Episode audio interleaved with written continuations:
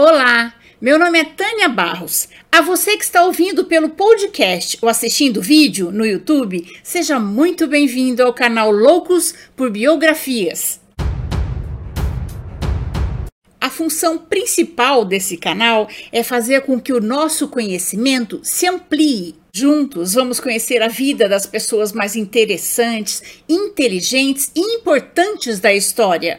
Mas antes de começar, eu gostaria muito de agradecer aos apoiadores do canal no Catarse. Esse apoio é muito importante para a manutenção do canal. Se você também quiser se tornar um apoiador, o link do projeto no Catarse é este aqui e vai estar na descrição desta biografia.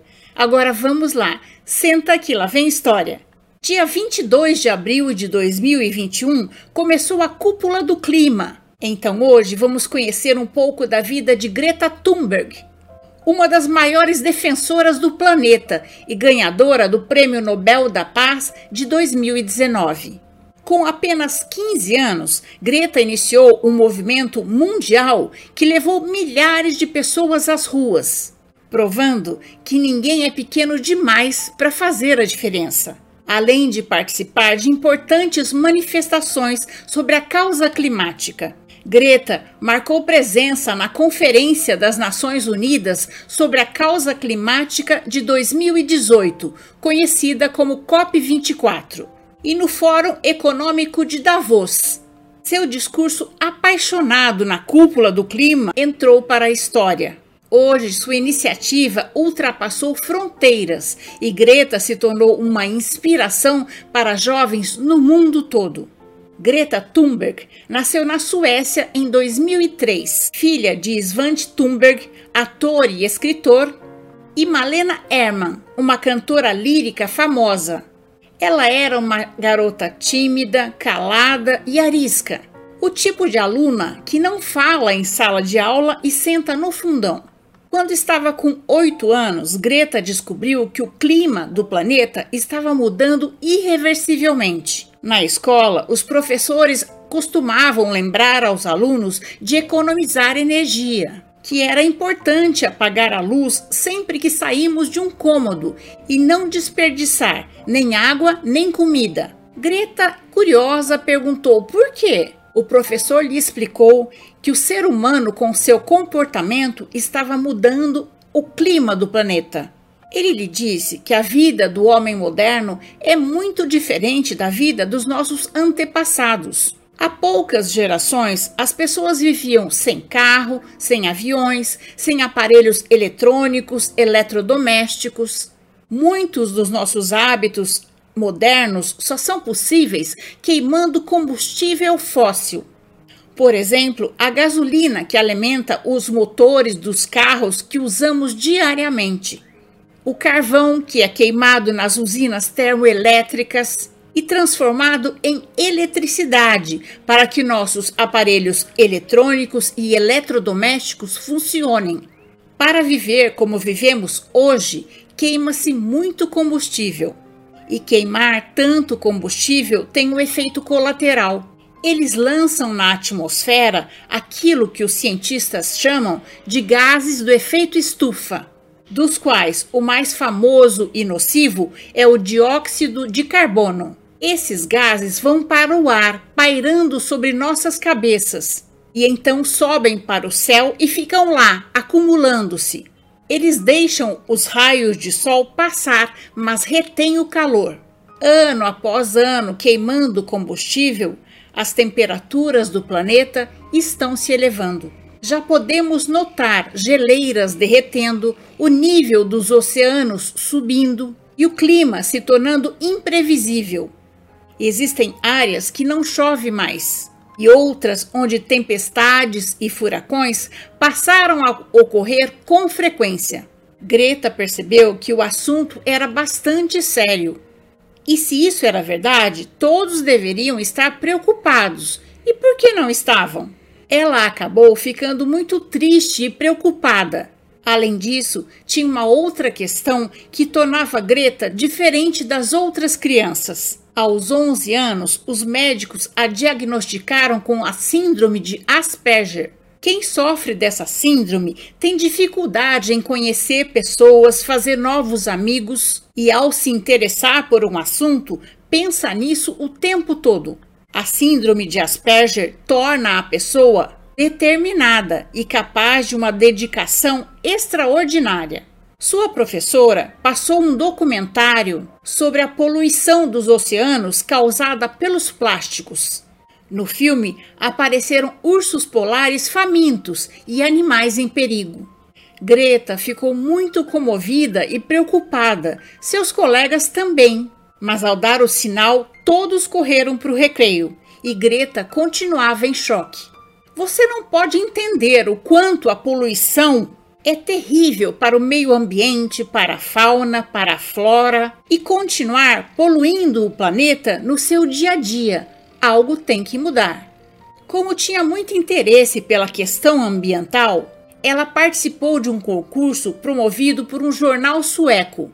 Apesar da pouca idade, sua contribuição foi a melhor e ela venceu. Preocupada com o meio ambiente, Greta não se alimentava e acabou perdendo 10 quilos.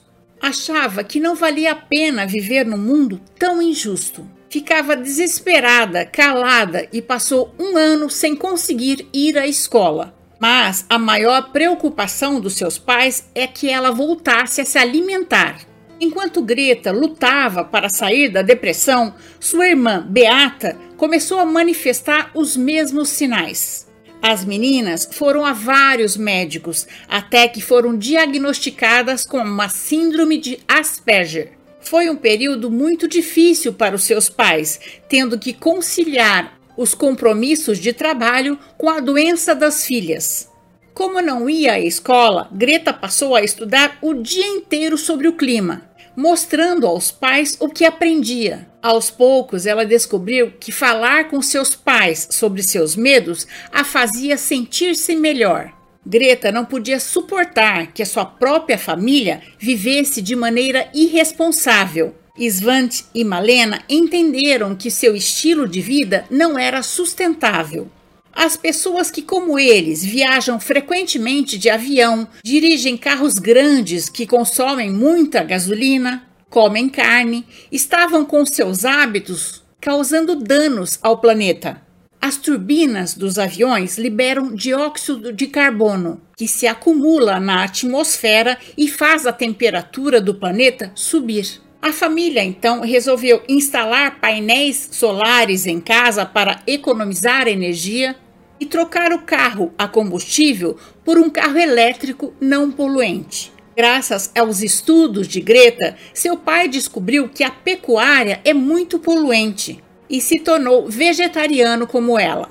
E sua mãe decidiu que só faria as turnês em que ela pudesse ir de carro.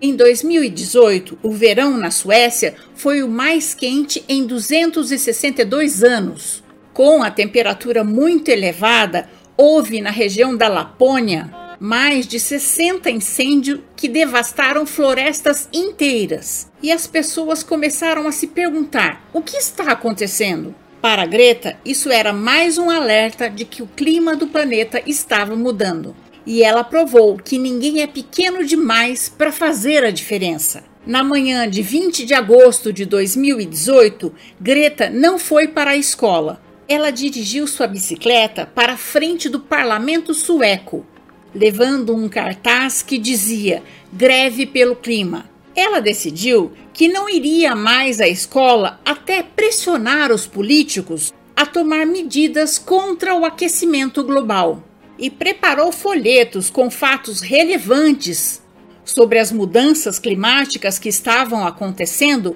para informar as pessoas que passavam. Greta ficou ali sozinha das 8 da manhã às 3 da tarde, o período que ela deveria estar na escola. Ninguém parou mas ela não desanimou. Só no terceiro dia, um grupinho veio sentar-se ao seu lado. No sexto dia, o grupo já era maior e Greta sugeriu que ela e todos ali falassem do protesto, postassem fotos, informações sobre o clima em suas redes sociais. Assim, mesmo quem não pudesse se juntar a eles, teria a chance de demonstrar apoio curtindo, comentando, compartilhando essas importantes informações. Deu certo e a notícia começou a se espalhar. Com nove dias de protesto, os jornalistas começaram a procurá-la. E os manifestantes, agora muitos, foram obrigados a se deslocar para uma praça próxima ao parlamento. Greta aceitou, ela queria se manifestar, não violar a lei. Enquanto isso, crescia a notícia da menina de tranças que não ia à escola para salvar o planeta. E o importante jornal inglês The Guardian resolveu contar sua história. Muitas pessoas leram a reportagem e acharam uma boa ideia a greve pelo clima. Em 7 de setembro, dia das eleições, o dia amanheceu chuvoso e frio. Mesmo assim, Greta conseguiu atrair a atenção de mais cidadãos, políticos e jornalistas. Ela lembrou a multidão ali presente, entre outras coisas, que as emissões dos gases de efeito estufa precisam ser limitadas para que a vida na Terra não se torne insuportável. Em seu perfil no Instagram, Greta postou um gráfico que indicava quanto seria necessário reduzir a emissão desses gases perigosos para evitar que o aquecimento global se torne irreversível. A Conferência das Nações Unidas sobre as Mudanças Climáticas aconteceu na França apenas três anos antes. Em 2015, políticos de 195 países praticamente todas as nações do mundo se reuniram em Paris para discutir as mudanças climáticas. Já fazia tempo que cientistas de todo o planeta vinham notando um fato preocupante. A temperatura do planeta estava aumentando continuamente. Os invernos estavam se tornando menos rigorosos e os verões mais quentes. Os cientistas se debruçaram sobre a questão até descobrirem que a culpa era dos gases do efeito estufa produzidos pela população mundial. De todos esses gases, o pior é o dióxido de carbono, que a humanidade produz em grande quantidade. Por isso, esses 195 chefes de Estado foram para Paris. O objetivo era chegar a um acordo para produzir menos dióxido de carbono e, assim, limitar o aquecimento global o máximo possível. Um aumento de um grau na temperatura parece pouco, a gente nem nota, mas o dano que isso causa é enorme. Se a temperatura sobe, as calotas polares derretem. Todo esse gelo derretido acaba nos mares, cujo nível sobe, o resultado disso é que o clima muda. Chove quando não deveria, algumas áreas se tornam desérticas e rios secam. No dia seguinte às eleições em Estocolmo, os organizadores pediram que Greta também falasse na People Climate March, uma grande manifestação que acontece em diversas cidades do mundo no mesmo dia. Os pais de Greta ficaram preocupados. Era o tipo de situação que era difícil para ela. Quem tem a síndrome de Asperger pode, de repente, ficar com muito medo e ser tomado por uma ansiedade que o impede de falar. Os médicos deram a esse sintoma o nome de mutismo seletivo. Greta decidiu que falaria sim com os manifestantes e, segurando forte o microfone, discursou para a multidão. No final, todos estavam emocionados e a aplaudiram. No dia seguinte, a People Climate March, Greta anunciou aos seus pais e professores que continuaria com sua greve às sextas-feiras até que a Suécia tivesse alcançado todos os objetivos declarados pelos seus representantes na Conferência de Paris. Embora Svante e Malena compartilhassem com a filha as preocupações com o clima do planeta e ficassem orgulhosos ao vê-la superando suas dificuldades e discursando, ora em francês, ora em inglês, para uma multidão, a escola era prioridade.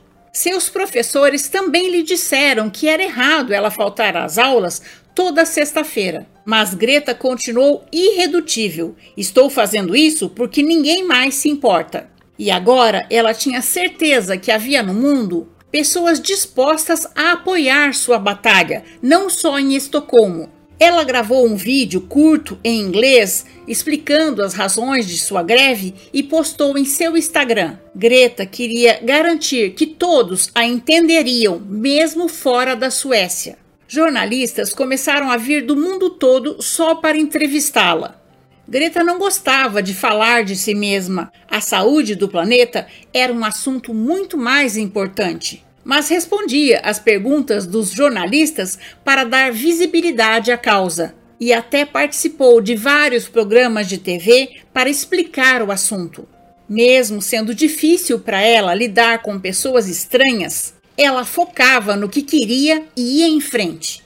Quando foi entrevistada pela revista New Yorker, Greta não hesitou em corrigir a repórter, que afirmou que as emissões de gases do efeito estufa haviam diminuído. Ela achava justo que as pessoas soubessem a verdade e, ao longo dos anos, foi se tornando uma especialista no assunto. Com o apoio e a autorização dos pais, Greta cruzou a Europa, falando em muitos lugares. Ela foi convidada para falar no TED Talking, uma instituição que organiza palestras sobre temas importantes. Especialistas de diversas áreas sobem no palco e falam de assuntos que conhecem profundamente. Greta falou sobre justiça. Será que o mais certo não seria os países com uma economia mais desenvolvida reduzissem seu impacto no meio ambiente? Para que os outros continuassem a construir estradas, hospitais e tudo que as pessoas precisam para viver melhor? No final de sua participação, Greta lembrou às pessoas que mais de esperança num futuro melhor era preciso ação. Em dezembro de 2018, Greta participou da COP24. Ela foi de carro elétrico. A viagem levou dois dias, mas valeu a pena. A COP24 é um evento em que representantes de quase todos os países do mundo se reúnem para discutir as mudanças climáticas. É organizado pelas Nações Unidas, uma entidade global fundada para incentivar políticos a buscar acordos sobre os assuntos mais relevantes. Ela iria se encontrar com Antônio Guterres, um homem extremamente importante, o secretário-geral das Nações Unidas. Ele costuma enfrentar grandes desastres e passa parte do seu tempo tentando acabar com guerras ao redor do mundo. Greta subiu no palco com a mesma camisa quadriculada que usou no primeiro dia de greve e discursou. Ela teve coragem de acusar os políticos de se portarem como crianças com medo de se tornarem impopulares, apesar de ali estarem pessoas importantes acostumadas a dar ordens. Greta insistiu para que todos pensassem no futuro dos filhos, condenados a viver num mundo cada dia mais devastado. Vocês todos vêm até nós, jovens, em busca de esperança. Como ousam vocês roubaram os meus sonhos, a minha infância, com suas palavras vazias. Pessoas estão morrendo. Ecossistemas inteiros estão entrando em colapso. Estamos no início de uma extinção em massa. E vocês só falam em dinheiro. Como ousam? As conferências das Nações Unidas são longas e cansativas. Na segunda semana de encontro, Greta ligou a câmera de seu celular e gravou um vídeo em uma sala onde estava acontecendo a COP24. Ela se apresentou e explicou que, mais uma vez, os políticos não estavam propondo soluções, embora os cientistas tivessem cada dia mais certeza da gravidade da situação. Lá fora, uma multidão se aglomerou para apoiá-la. A prestigiosa revista Time incluiu Greta na lista dos jovens mais influentes de 2018. Em janeiro de 2019, Greta foi chamada para participar do Fórum Econômico de Davos. Davos é uma cidadezinha tranquila na Suíça, com casas de madeira, floresta exuberante e pistas de esqui. O Fórum Econômico Mundial de Davos é um evento único Todos os anos, desde a década de 70, os mais importantes políticos, economistas, cientistas, intelectuais e jornalistas se reúnem lá no final de janeiro para discutir as questões mais urgentes que o mundo está enfrentando. Só os que estão presentes sabem o que é dito em Davos, porque os encontros acontecem a portas fechadas. E para participar, você precisa ser convidado. Apesar do frio intenso, em vez de se hospedar em um dos muitos hotéis da cidade, Greta ficou no Arctic Base Camp, uma grande barraca parecida com as usadas pelos exploradores do Ártico. O cantor Bono, além de diplomatas e cientistas, a ouviram falar. Entre eles estava a corajosa cientista inglesa Jane Goodall, que viveu durante anos com os chimpanzés para mostrar o quanto eles são parecidos com os seres humanos. Greta lembrou ao presidente francês e aos mais importantes representantes da União Europeia que não adiantava ser ouvida por pessoas importantes se em seguida ações não fossem tomadas. Havia um político em especial que poderia fazer toda a diferença o presidente da Comissão Europeia em Bruxelas, capital da Bélgica. Greta foi para lá em fevereiro de 2019. Bruxelas estava na mira de Greta por causa de uma série de acontecimentos e circunstâncias que haviam começado muito tempo antes, quando ninguém ainda falava de aquecimento global. Em 1957, as pessoas na Europa ainda tinham lembranças vividas na Segunda Guerra Mundial e de todo o sofrimento que ela causou. Os políticos de seis nações França, Bélgica, Alemanha Ocidental, Itália, Holanda e Luxemburgo decidiram criar uma comunidade econômica. A partir daquele momento, se comprometiam uns com os outros a colaborar para que a economia de seus países crescessem juntas e não mais uma contra a outra. A Europa que conhecemos hoje, onde seus habitantes podem se deslocar e viajar livremente, sem fronteiras, é uma evolução desse primeiro acordo. Os europeus perceberam que tudo funciona melhor quando unimos forças, e outros países resolveram seguir o exemplo desses primeiros seis. Hoje, muitas decisões importantes são tomadas não nos parlamentos nacionais, mas pelos representantes de cada país nas instituições da União Europeia. Só um adendo: em janeiro de 2020, através do Brexit, o Reino Unido deixou a União Europeia. Voltando a Greta, na periferia de Bruxelas, há um bairro inteiro onde estão situadas as instituições europeias e Greta foi para lá. Mais uma vez, com palavras duras e sérias, Greta disse que não podemos simplesmente torcer para que tudo melhore, para que as coisas se resolvam sozinhas. É preciso agir e de imediato.